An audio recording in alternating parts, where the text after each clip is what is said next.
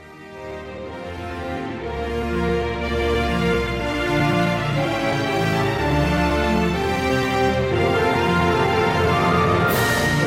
皆さんこんにこんにちちはこんはにちは。桜井英明の投資知識研究所のお時間でございます本日もスタジオに桜井所長桜井でございますこんにちはそして正木隊長まさきです。こんにちは。福井主任研究員福井です。そしてかろうじでお送りいたします。よろしくお願いいたします。えーさて、1週間、なかなか上下にとんでもない動きとなりましたが、木曜日の終わりは18,299円でした。これ木曜日の終わり。どうですか、これ。んどうです一か週間もう、すごいですよ、上下が。いや何をやっーてんですか私今実況担当は水曜日でございますんで水曜日は高い。 1343円高派手だったですね。昨日 の。歴代6位の上昇派は歴代9位の上昇率しかしマーケットっていうのはまた怒りになっちゃうけど怒り、今週も先怒週にりですか。続いて、出来高が少ない三兆。 3兆1483億円にとどまった昨日はね異例の上昇にもかかわらず水曜日水曜日ね。あ、あ、そう書いてあったんですか、日経新聞日経新聞という新聞にそう書いてありました。3兆1483億円が、少ないですかまあでも1300円も上がったらもうちょっと増えてんのかなって思ったんですかね。いや、もし相場をまともに見ているならば、株が上がるときに今出来高できないですよね。逆だったもんね。株が下がるときに出来高ができるっていうのはアベノミクスの時ですよ。だから、これで5兆円できてたら天井になっちゃうじゃんね。ああ、そうか逆に。だって、セリングクライマックスっていうのは下げた時に商いができるからセリングクライマックスなんであって、上げた時に出来高できたら天井になっちゃうじゃん。普通に考えたら。売りもいっぱい出たのねっていう。そう。だからこれ書いた人は何考えてんだろうと。若手の人が書いたんでしょうかね。なんか変じゃないこれだけマどー。ケマーケットの経験のある人だったら、こういう表現の仕方しないんじゃないかっていう気はするんですけどね。でもそれもですね、証券会社のレクチャーマンに言われて書いた可能性もありますんでね。まだ歴史なんかやってんのやってますよ。嘘あの、西さんが先、先週ですか、はいリタイアされて、はいと、代わりの方がやられてるんじゃないですか、日興証券の。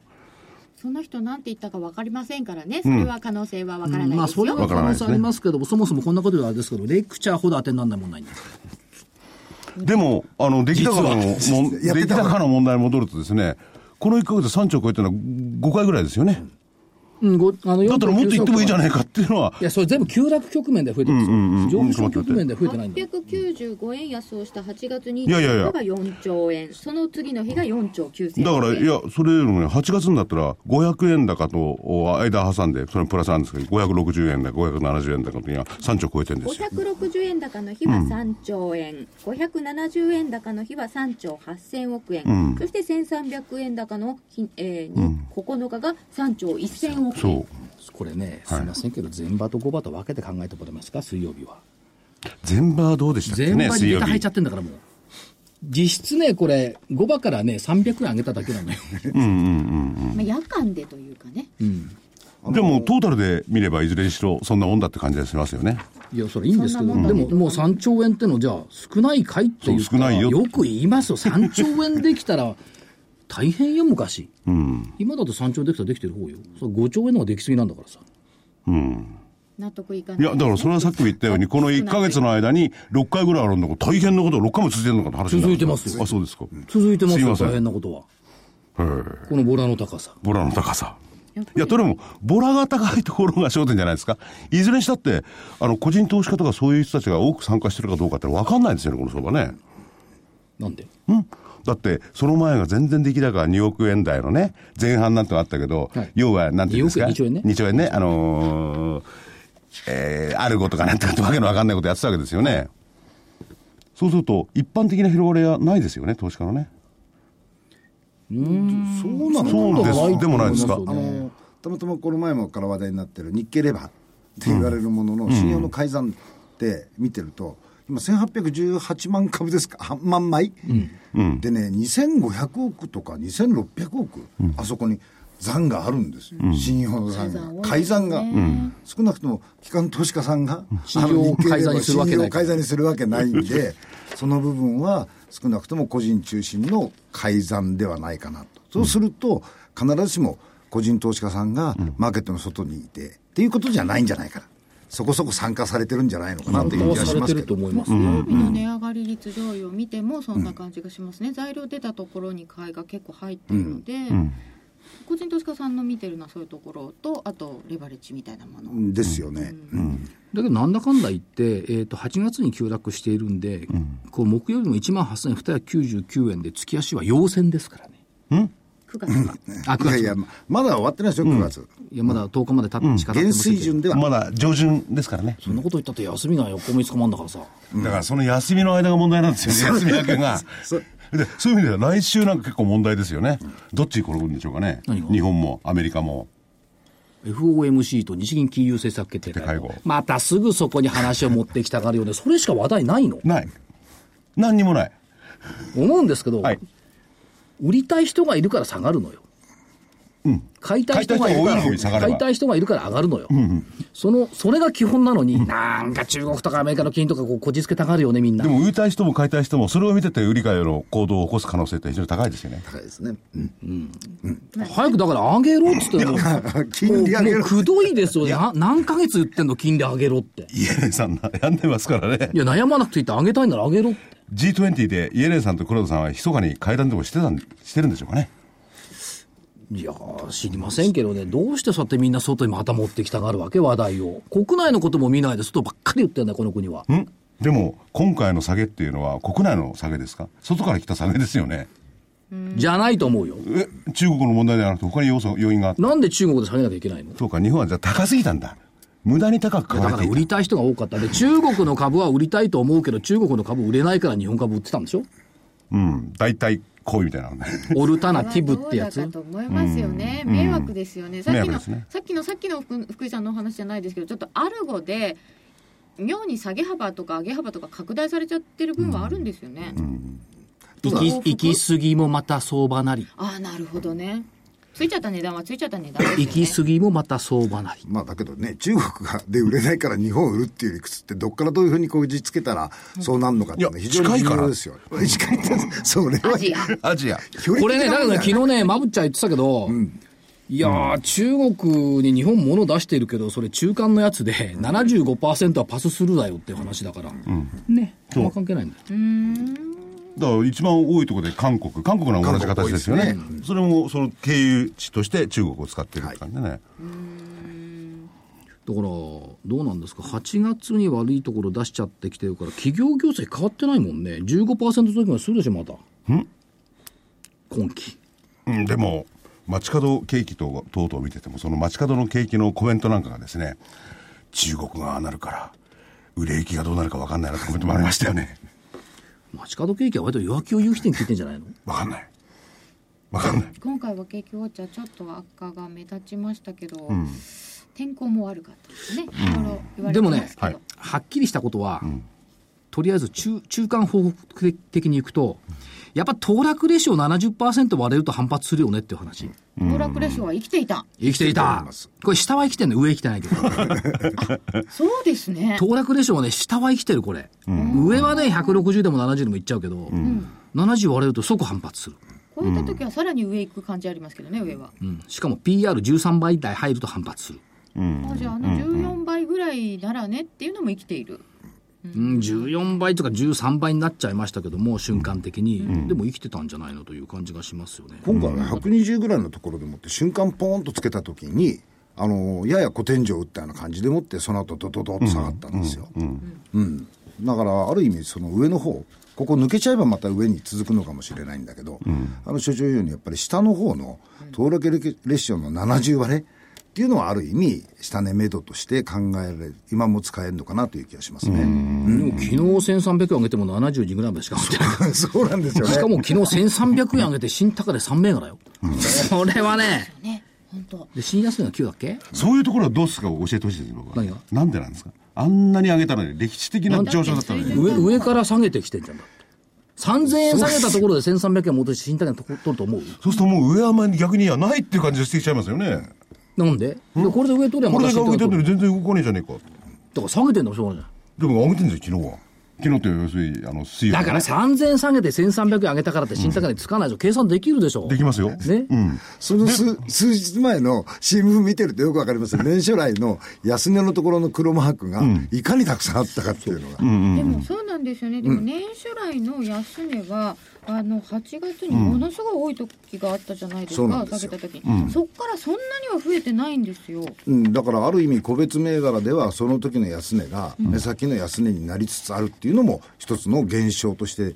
出てると思いますよ。でもね、そうなってきたら株っていうのはまあ、数千あるわけですよね、上場。じゃあその一部の株だけで動いたっていうことですよね。だから逆に言うと先物使ったりなんかするんであればよ、想定するんであれば個別を売ってるわけじゃないんで、インデックス的なものがこうボラティリティが高く動いてると。今日のあいうことだと思うん木曜日です水曜日のファーストリテイリングと か、例えばね、全然、本当にいい株でね、全然無視されたものだったら、バーンと買われていいはずですよね。まあだからもねそういう何指数に毒された相場感をやめにして個別 でこうバカバカしくて聞いてくる聞いてる気にならないということでやっぱりえねそうかな。なんで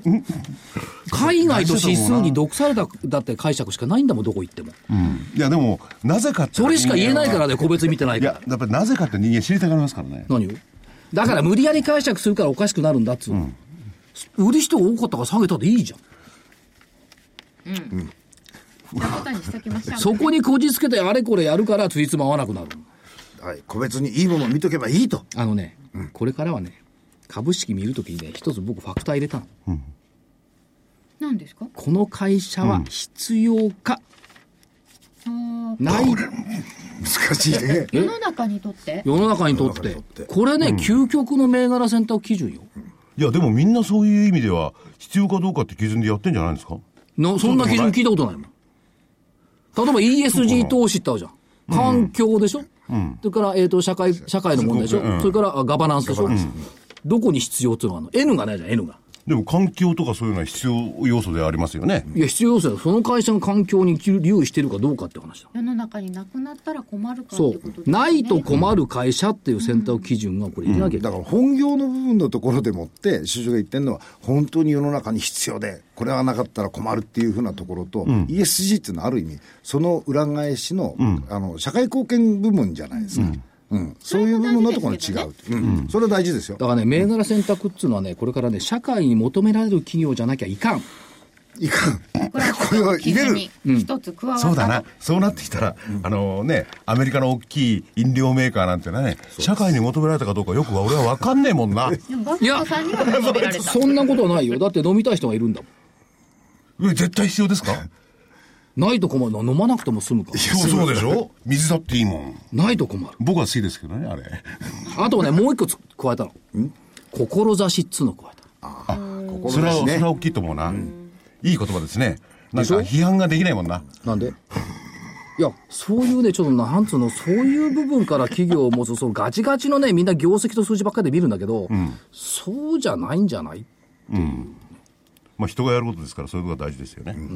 だから、これ結構重要よないと困るいや、。違うんですけど。でもさっきの僕尾を引いててね、なんかわけのわかんない解説されたから、まず僕は腹立ってるだけで。何が今の言葉の二つだけは僕はね、同意してんですよ。何が腹立つってんの必要なもの。ね、社会で必要な志。これ大事ですよね。でしょ、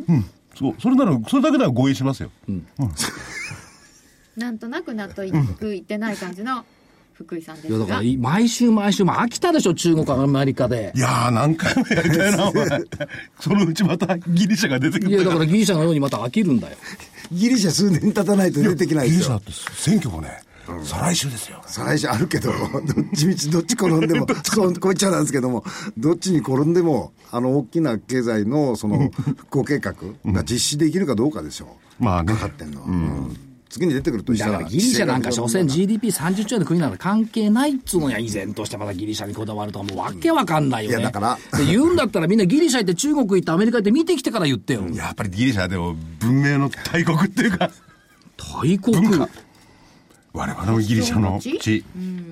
そんなにそんなに素晴らしい文化なのうソクラテスだっけそう。ソクラテスですよ。妻が怖かったっつうのは福井さんと一緒だね。ねえでもなんかな大変ですよね。そんなことはだからいい。やっぱり、ね、元に戻りましょう。その二つね。だから社会が必要としていて、志のある会社に来てもらいました。はい、えー本日お呼びいたしましたのはヤマシンフィルター株式会社代表取締役の山崎敦彦さんですこんにちは。こんにちは。よよろしくお願いしろま。しくお願いしますしかし日経 IR フェスタ、フェアの時の、あのー、ブースでのセミナーのお客さん多かったですね。おかげさまでありがとうございます。多分ね、トップだと思いますよ。2日間で1000名近く。そんなに集まりましたかはい。で、そんなにあの、いい場所、いい場所でもないっていうと怒られるんです けど、場所的にね、そんなにいい場所でもないんですけど、ちょっとわかんないけどずーっとお客さんが絶えなかった。えー、それで所長はそれだけ人をね、あの山下フィルターさんが集められたってなぜだと思いますか。やっぱりね、あれだね、興味を引いたんだね、投資家さんも。何がこの会社なんだろう。なんだろで、社長に伺いたいのは、ヤマシンフィルタ、タできるんですね。ヤマシンフィルタってはい何そうのです会社っていうことからいきましょう。あのフィルターというと、まあ、水のフィルターとか空気のフィルターとか、まあ、いろいろございますが、ヤマシンフィルターは建設機械用の油圧フィルターの会社でございます。建設機械用の油圧フィルタう。ピンとこないんですが、それは建設ー。機械で、そどのこ前にに使われるの、建設機械っていうのは、土木とか建築に使われてる機械ですよはね。い、おっしゃる通りです。あの建設機械にはあの代表的な研機というのは今油圧処分、よく道路なんかで腕みたいに工事してます。これがあの研機の大体60%が今油圧処分です。で他にブルドーザーですとかホイールローダーとかダンプトラックといったものがああります。でこれらあの地面を削ったり、えー非常に大きな力を必要とするので、これみんな油圧で動いています。でこの油圧のシステムを使うという時には必ず油圧のフィルターが使われているわけです。逆に言うと油圧じゃないと動かせないんですよね。あの大きな力はやっぱり油圧じゃないと人類にそういうツールは持ってません、はいだから、道作るのも、いろんなところ掘るのも、物運ぶのも、油圧がないとできない。で大体研機が働くところっていうのはなんか大変そうなところが多いですよね過酷な環境で働くっていうことだし大体ここにねなんかこう高層ビルに皆さんスタジオにいますけども、これ建てるのに元気の様子がなかったら建たないのよ、ああそうですよね、うん、ということですよねそうですで、んこの油っていうのはやっぱりいつも綺麗じゃなきゃいけないですよね、はいあのおっしゃる通りあの建設機械ですからあの埃とか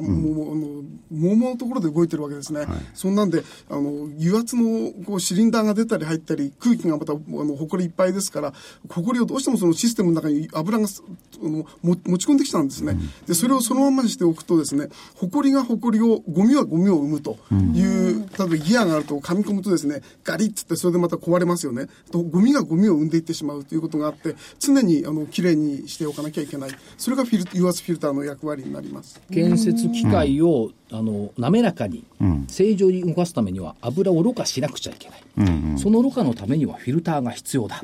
どうだ参った参った。まあ、人間人間で言えば腎臓にあの値するところですね、うん。ついろ過してきれいにしていかなきゃいけないわけですよね。だからこれ適当にやってるとね、例えば血栓なんかがね、福井さんの場合ね、はい脳の方に行っちゃったりするわけよ。そうですよね。危ない危ないでしょ、これ。うん、危ない。社長は行かないと思うんだ。僕も行かないと思うんだ。福井さんの場合、血栓が行っちゃうかもしれない。そうちゃんとろ過して、ろ過と決断は違いますけどね、またね。でも、ろ過しとかないと、常に機械が、正常に動かなくなる可能性が高いっていうか、ほっときゃダメになっちゃうんですよね、これねそうです、まあ特に過酷なそういう建築、建設の現場ですからね。はいそうです、粉塵、土、風、もろもろ。そういうためには、このフィルターが必要なんですよ。 すいません。建設機械でフィルターって聞いたときに、そうそう一体どこにそんなものこれで社長責められましてね、3週間ほど前にヤマシンフィルターっていいって言ったら、なんでフィルターがいるんだとか責められて、この3人に。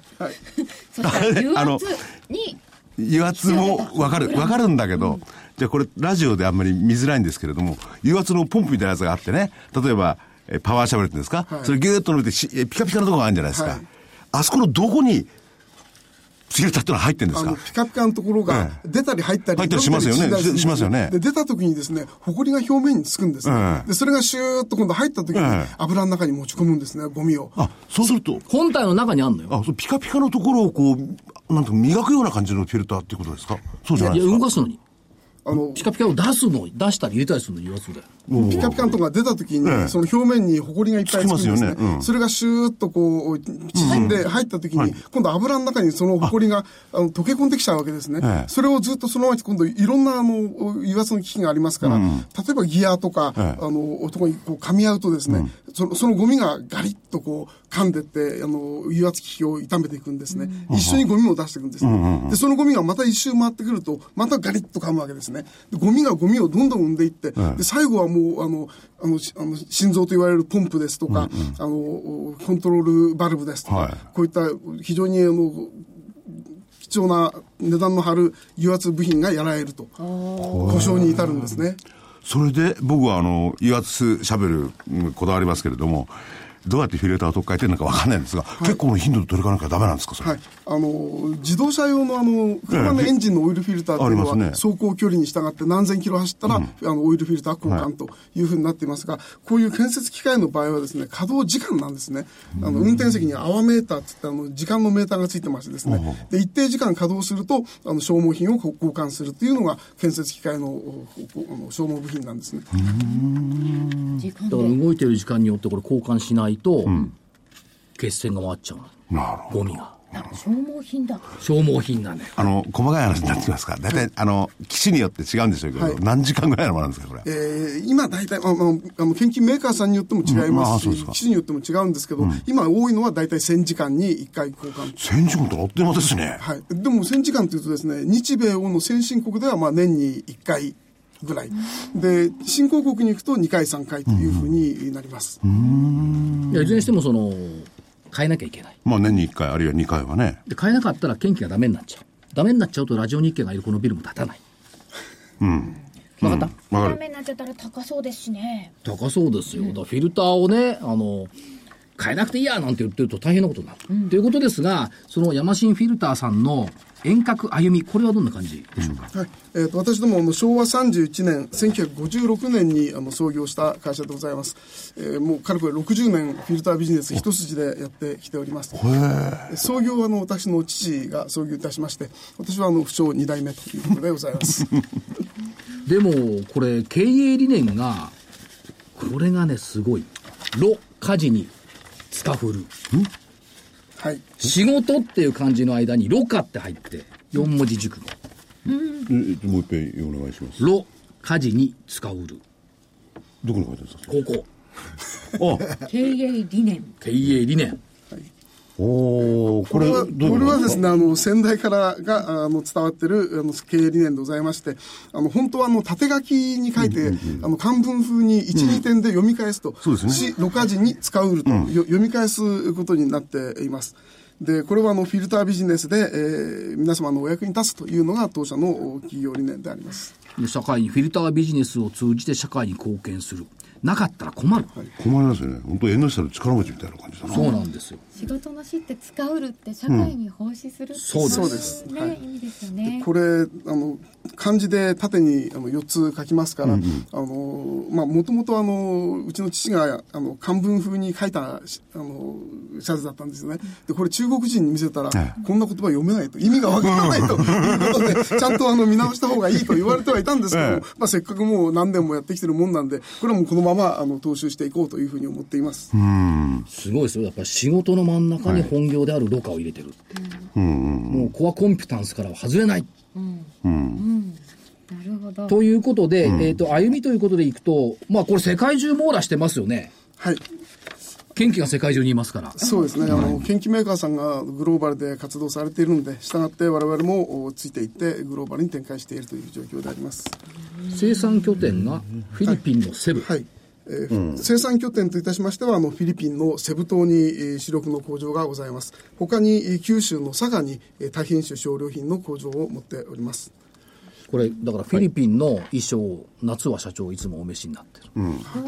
まあ、あの工場がフィリピンにあるということで、あのこれ楽フィバロンタガログといいまして、フィリピンの民族衣装なんですが、これはやっぱり夏、楽なん楽そうでいいですよねはいもうクールビズということで、これで失礼しておりますで。ところで所長そのフィルター研機の専門のフィルターっていうのは世界の大きいメーカーってあるんですか、あこれはもうあのフィルターメーカーっていうのも世界中に、あのたくさんありまして、はいはいあの強あの決定強いあのライバルもたくさんあのおります。あということは市場がやっぱりすごくあるってことなんですね、はい。この世界中にあるんです世界中なのかなで販売拠点としては EU 対アメリカ上海本社はい。うんうんでまたこれ佐賀よ佐賀私のこよなく愛するこういうの愛する佐賀牛じゃないのい違やういのや違う違う違う違う1年しかいなかったけど佐賀佐賀県人会に一応わ入ってる私どもあの横浜のみなとみらいに本社があるんですが、はいあの工場はああ佐賀なんですね、であのなぜ佐賀だと言われるんですがこれ、まあ、単純でうちの父の出身があの佐賀県だったということで、はい、佐賀県は志高い人多いんだうん板橋区と違うんだから違うな板橋の人に失礼でございいやまここに一人いたからたまたこまれなんか使うる楽なことなんだよねそれでえっ、と事業内容っていうことでいくと、もう研究用フィルター90%はいすごいですよ徹底してここに行っている、 クレーンクレーンとか研究他に何があるんですかねいっぱいあるんだろうな多分なはい、研究用のフィルターここここ写真ちょっとこれ見えないですけど、こう中に入ってるんですよすこういうところにフィルターが入運転っている席のですね、横ことかのね油圧ショベルのあの運転席のあの右後ろの方にあの油のタンクがありましてですね、そのタンクの中にフィルターが入ってるわけであす。そうか僕はまたあの腕の綺麗なツルツルのとこにあるのかと思ったら違う違う違うそうじゃないんだツルツルのとこにあってもしょうがないでしょ本当体にないと油を入れたらそこのところにフそうィですルターかましてあるわけですね、はいなるほどねでまあ、建設機械用のフィルターの売り上げが90%ですが、その他にもあの産業用フィルター、これはあの工作機械ですとか、はいプレスマシンとか、はいそういう機械に使われるフィルターが4%、そしてプロセスフィルターですね、これは水とか薬品をろ過するフィルターでして、これはあの 0. 何ミクロンという非常に細かい高精度のフィルターなんですが、そういったフィルターもやらせていただいております。フィルターっていうのも非常に難しいと思うんだよ例えば剣気なんていうフィルター多少荒くてもいいんじゃないかと思うんですそんなこれがとんでも ないとん多で少もいいじゃなねいえか大きいから荒いかと思って、あのフィルターはですねフィルターのあのろろろ過の技術というのはですね、あの目の細かいい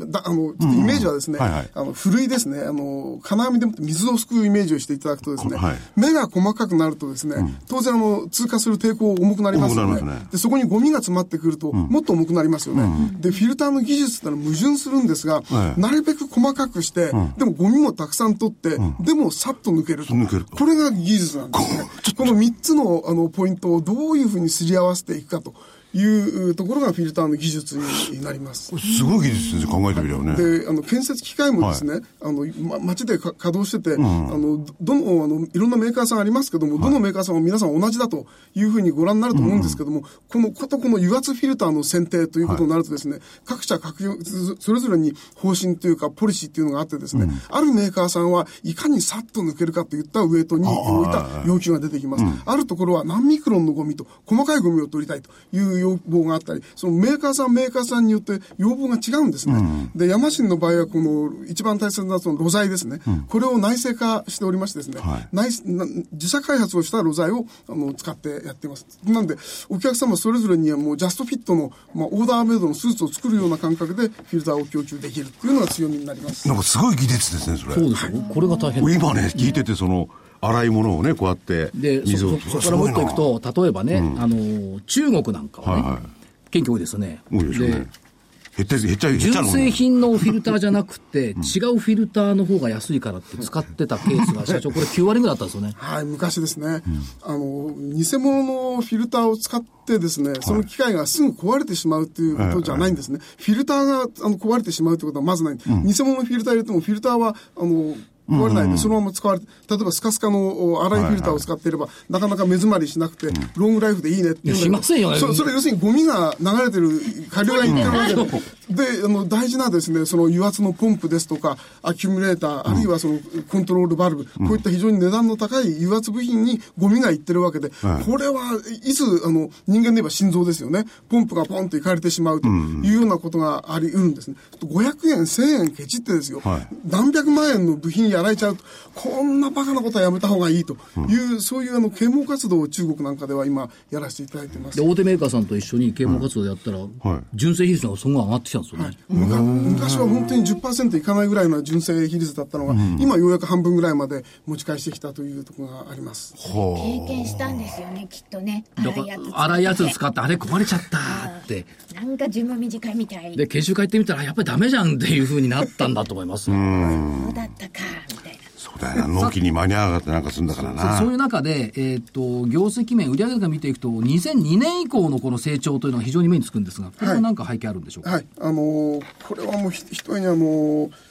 中国の高度成長がちょうど2002年、2003年ぐらいから始まったかと思いますが、その高度中国の高度成長を受けて、当社の売り上げもあのー成長線が変わったというふうに理解しています。も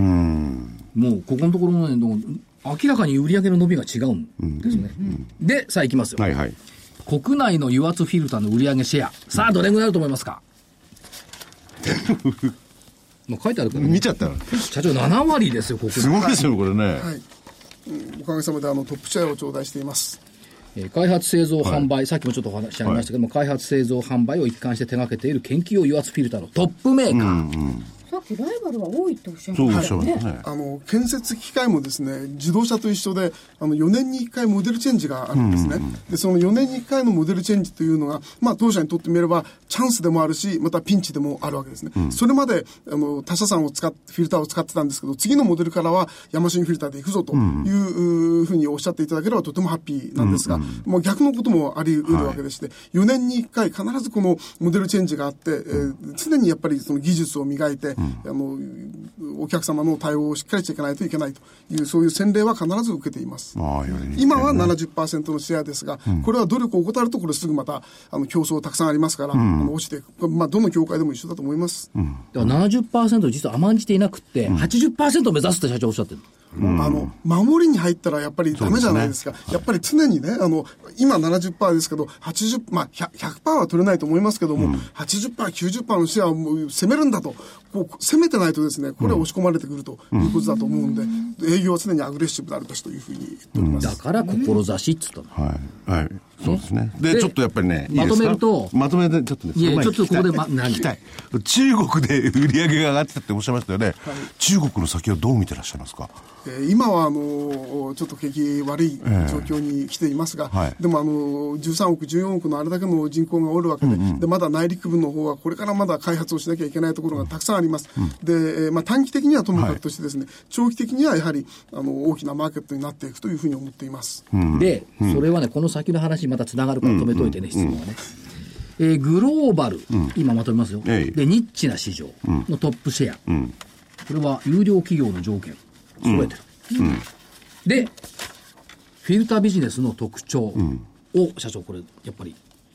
話いただきたいんですが。はい、あのーフィルターにはあの2つのマーケットがありまして、建設機械を生産ラインであの新車を作っていくときに、部品として組み込んでいく生産ライン用のフィルター、でその機械がマーケットに行って、まあ、お話ししましたように、稼働すると、まあ、なあの一定時間過ぎるとフィルターを消耗品として交換する、補給部品用のフィルター、このライン用のマーケットと補給部品用のマーケット、この2つのマーケットがあるというのが特徴であります。はいあの、ライン用のフィルターというのはですね、生産ラインですから、景気のいい時は、景気メーカーさん車をたくさん作るわけですね。でこれは売り上げが上がっていいんです。はいでも景気悪くなると、あの生産台数を落としますよね。そうするとですね、今度売り上げが、ライン用のフィルターは売り上げが落ちるんですね。しかしながら、アフターマーケットの方はですね、もう累積台数ですから、マーケットにはたくさんあるわけですね。それが景気悪くなって、まあ、例えば公共投資とか、そういうことで機械が動けば、消耗品のフィルターは、あの、数が出るということで、まあ、景気の良し悪しにあまり、あの、不況だって言って、急に落ち込むということではないという、ままあ、不況に強い体質があるというのが、まあ、フィルター業界のこの特徴だというふうに思いますだ。から中国でも,、うもうすでに販売された研機がずっと止め止まってるからさ、ずっと動いてますよね。うん多少はこう衰えてるっていうデータもあるみたいですけどねもうすでに売ったやつね。はい今、大体10%から15%、まあ、月によって違いますけど、10%から15%稼働率は落ち動きがう落ちているというものの、あの、あの、まあ、そのぐらいなんですね。ラインの方はもう半分以下にガーンと落ちてますですよね要するにこう今までのやつを新しい山新さんのフィルターを使うようなところがバンバン伸びてるっていうかあれですよねで、このビジネスのいいのはね、例えばコピー機よりもインクの方が高いでしょ。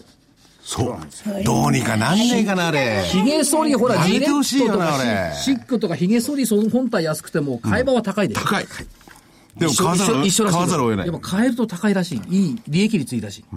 のライン用のフィルターとですね補給用のフィルターを比べると補給用フィルターの方が利益率はやはりあの高くございます、しかしながらあのかえあのひげ剃りの替え刃とかあんな値段をつけてるわけではありません、ねえ。台湾ってそんな高いんですか高い高いへーそれはだもっう、て、替え刃が2本、1本ついたやつで、本体があってよ。800円ぐらいですね。そうそうそう。替え刃ね、4本で2000円ぐらいするからね。そう。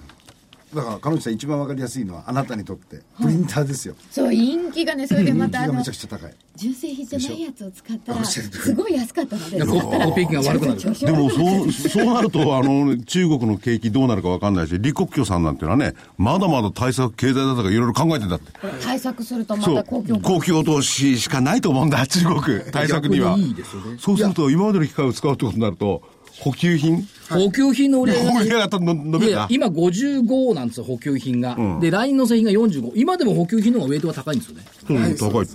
あの大体景気が悪くなってくると補給品の割合があの上がってくるっていうのがやったれって感じですよねあのはい全体のパターンです ねそれからさっき社長がおっしゃった、露材から自社開発。これってほとんどないんですかやっぱ数少なはいんいですか、あの世界でもあの数社しかありませんなんかさ先ほど伺ってね、それこそ水のフィルターまでやってんじゃないですか。すごいこれ技術なんですよ、多分。そうなんです。さて、そういう中で、フィルタービジネス、今後の新しい領域、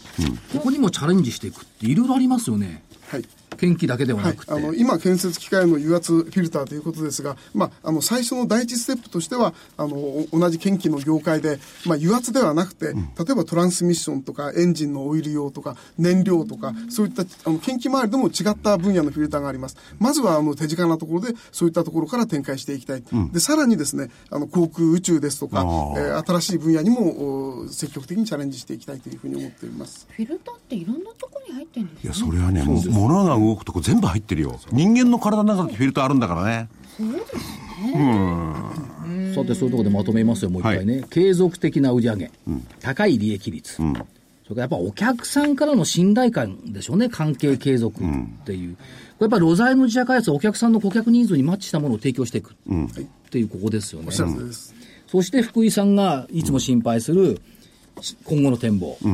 今言ってる中今後の展望ですよ中国がどうだとかこう言ってましたけど も、研究向け市場の展望、これはどうでしょうはい、あのー今、研究はあのー ICT を使った、あのーあのーまあ、インターネットの技術を使ったあーところが今、大変進んでいっておりまして稼、働率とかを見て IoT はい、ねあうんのー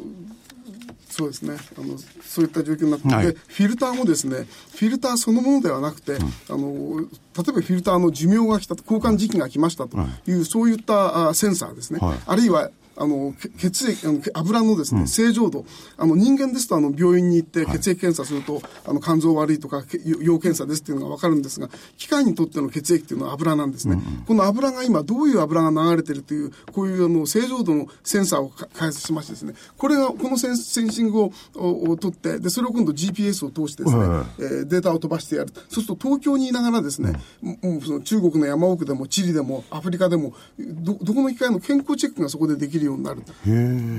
故障して動かなくなってしまう前に、あの、要検査ということが分かり、故障予知ができるようになるというのが次の時代だというふうに思っておりまして、えーその開発を今、強力に進めておるところです。それは誰がそんなこと考えてるんですかどこのそのフィルターメーカーもそんなこと考えてるんですかいや、あの、他社さんのことはちょっとよくわかりませんが、私どもは、あの、これを必ず次の時代はこれだというふうに思っています。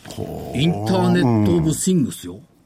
研究のフィルター。あの、IoT という時代が5年から10年の間にはもう必ず来るというふうに思うんですね。あの、今、車とか乗ってるじゃないですか。で、車ってセンサーたくさんついてますよね。でもあれ、ドライバーさん用のあのセンサーですよね。でもこれをですね、インターネットで飛ばしてやると、データを。そうするとですね、多分ディーラーさん、車のディーラーさんが、そのひ一つ一つの車の状態が、はあの把握できるわけですね。はいで、これビッグデータ処理してやるとですね、突然メンテナ、車のメンテナンスは全てもう自動的にそのディーラーさんが面倒見てくださる。例えば空気圧が少ないですよ。バッテリー液が減ってますよ。こういったところはですね、この、もの、一括してメンテナンス管理ができるようになる。で、今当社のやってる油圧フィルターですけど、油圧ですから、研機だけじゃなくて、いろんな工場ですとか、あの、航空宇宙とか、いろんな分野で油圧が使われています。で、これもメンテナンスは IoT の時代になれば、はい一括して、あの、メンテするといういう集中管理するという時代が来ます。その時にそういったセンサーとフィルターのセットというのは必ず要求、えーニーズが出てくるんじゃないのかというふうに思います。そうだよな壊れてから発注かけないでも済みますもんねじあの故障の余地で、そろそろ交換時期が来てますよ、あるいは今、フィルターを、ななんかフィルターのあの血液の状態おかしいから、あのけ要検査した方がいいですよという、そういった情報が得られるということですね。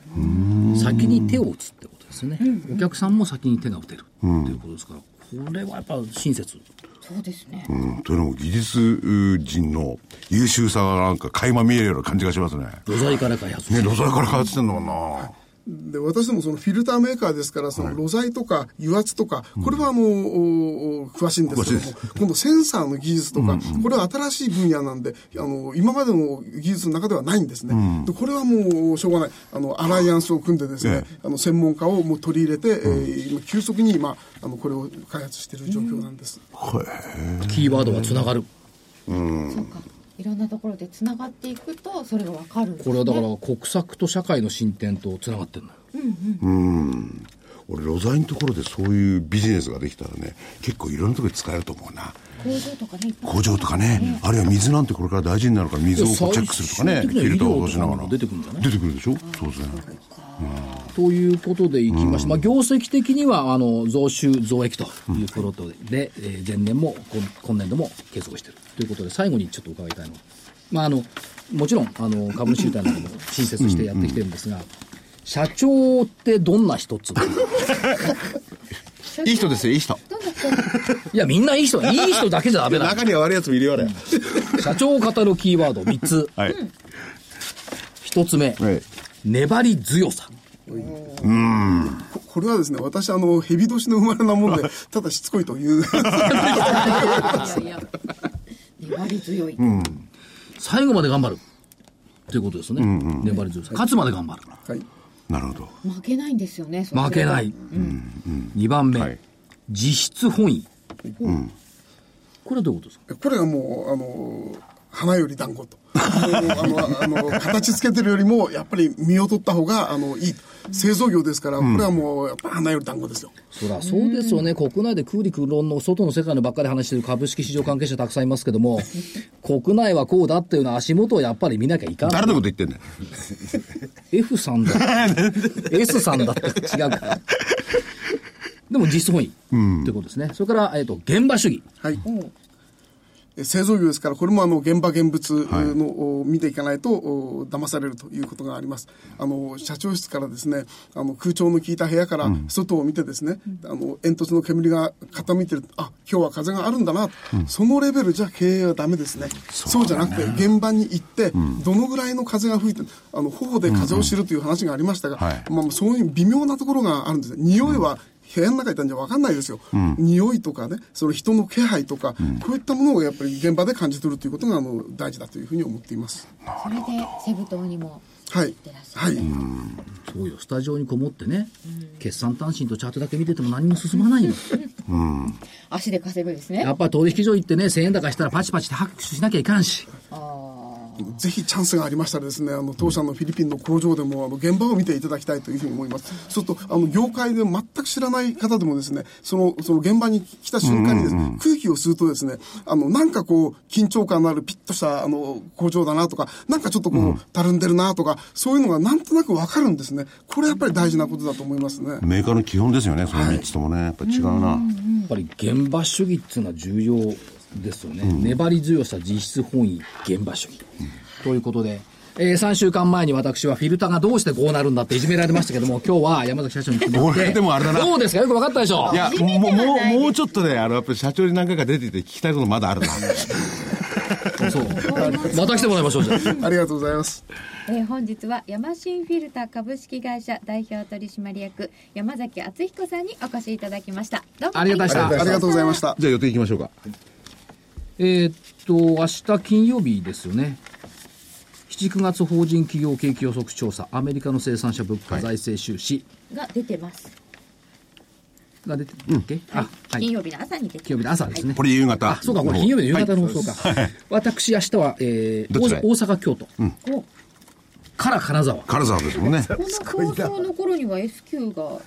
しての放送の頃には、えっ、と、京都の南禅寺の近くでセミナーやってます。いいなお、湯豆腐ですね。違うでしょう、仕事。あ、そ仕っか。事、えー大阪は MK システム行ってきますから。あ、それから14日、あ福井さんの大好きな日銀金融政策決定会合。うん、うん、大して好きじゃないですけど。首都圏のマンション販売、はいそうあとえ IAEA の総会、えー15日火曜日、黒田日銀総裁会見、えーアメリカ小売売上高、鉱工業生産、ドイツの ZEW、国連総会、10月6日まであるの、これ、16日水曜日、こっちのが楽しみだな、8月訪日外国人数、そして福井さんの大好きなアメリカ FOMC、消費者物価、福井さんの大好きな第2回共和党テレビ討論会。えー共和党ね、はい。 17日木曜日、貿易収支 BB でしょ、えーイエレン FRB 議長会見、はい。利上げがあるやなしや、ここでしょ。どうですかそうですねどうでもいいんでし ょいや、しろっつってんじゃんだから。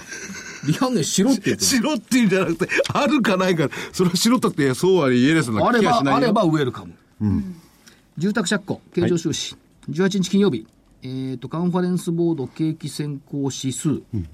あ、17日木曜日すみません。名古屋証券取引所の名称サマーセミナー。はい。 19日土曜日、確かラジオ日経の名古屋セミナーです。はい。で、え見通しー、はい。来週の見通し。えー、今週の見通しどうだったんですか今週の見通し入ってます。入ってます下が18165、9月月足要線基準で入ってました。はいえー来週の見通し、9月月足要線18165下限、上、えー、19085、200日線回復。しかし、最低改ざんが1兆8400億だもんね。何にもないみたいな何もないね、これね。でここから積み上げでしょう積み上げるしかないでしょう。と思いますよ、私はね。ということで、えー終了いたします。見通し。あと3分ほどですね。こちらはおさあのお知らせはありません。お知らせないのないでですよ。レオパレス21から10月に実施いたしますとっておきのプレミアム企画ご案内でございます桜井英明内田正美と行く投資勉強会リゾートイングアム10月16日金曜日午前出発18日帰国2泊3日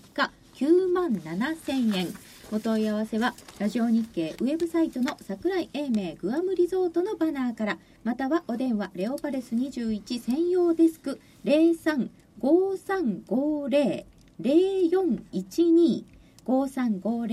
0353500412です少人数制投資勉強会ですそう。そこを言ってほしかった。グアム投資勉強会リゾートっつうから誤解が生じるいやいやいや、でもそれも現場ですからね。ああそうレオパレスのホテルの現場 ですよ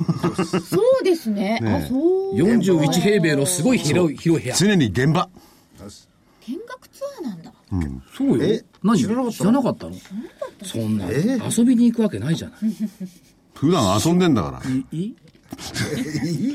あと1分ちょっとですあ。あ一分しかな他いにいろいろ所長は講演会なんかもあるんですかそのあさっき言っただけですか来週の見通しした、はい言いました,、ね、言いましたね18165 165、講演会ねたくさんありますよやっぱり投資の秋ですね。 10月4日投資の日は何もないですけど、日曜日か今年そうなんです10 10月4日投資の日ね。はあで正木さんのところで10月6日火曜日モバイルファクトリー企業研究会そうですね。やっと社長の、 所長の時間が取れたんで、 久しぶりに再そう開いしうますわけじゃないでしょ再開します。もう地方に行ってられて、なかなか時間取っていただけなかった。えーそうだったやっんでとすね。はい。 10月27日火曜日、メディカルデータビジョンそうですね。企業研究会。そうですねって主催者の割には気楽に言うよね。いや、主催者やっぱり気楽じゃないと。そうです。全然切迫感ないよね。はい。話をするのは相手所長見たらだかおら。客さんゼロだったらどうすんのそれはないでしょう大丈夫ですよ。ぜひ足を運んでくださいましでも、こっから10月まででセミナー20回ぐらいあるよ。でしょ、だから時間ないって言ったじゃないですか私がね沖縄も行きますし。ね、ぜひ血液サラサラで健康状態で行ってほしいですね。うん気をつけてくださいちょちょっとフィルターもらっていこうかな。 それいいと思いますよいろんなところに必要なフィルターのお話も今日はたくさんいや、面白かったなねでしょ、もっとたくさん聞きたいでしょ聞きたい。聞きたいまたおいでいただきましょう、ね、これパート1としてね。で、今まで社長ってどんな人って聞いたことなかったもんね。ねこれニューバージョンだね。これ、山崎社長、いいですよ、これ。いろいろついてたんですよ そうそう、もうそろそろ時間になる。はいはいそれでは皆さんまた来週失礼しまおす。願いします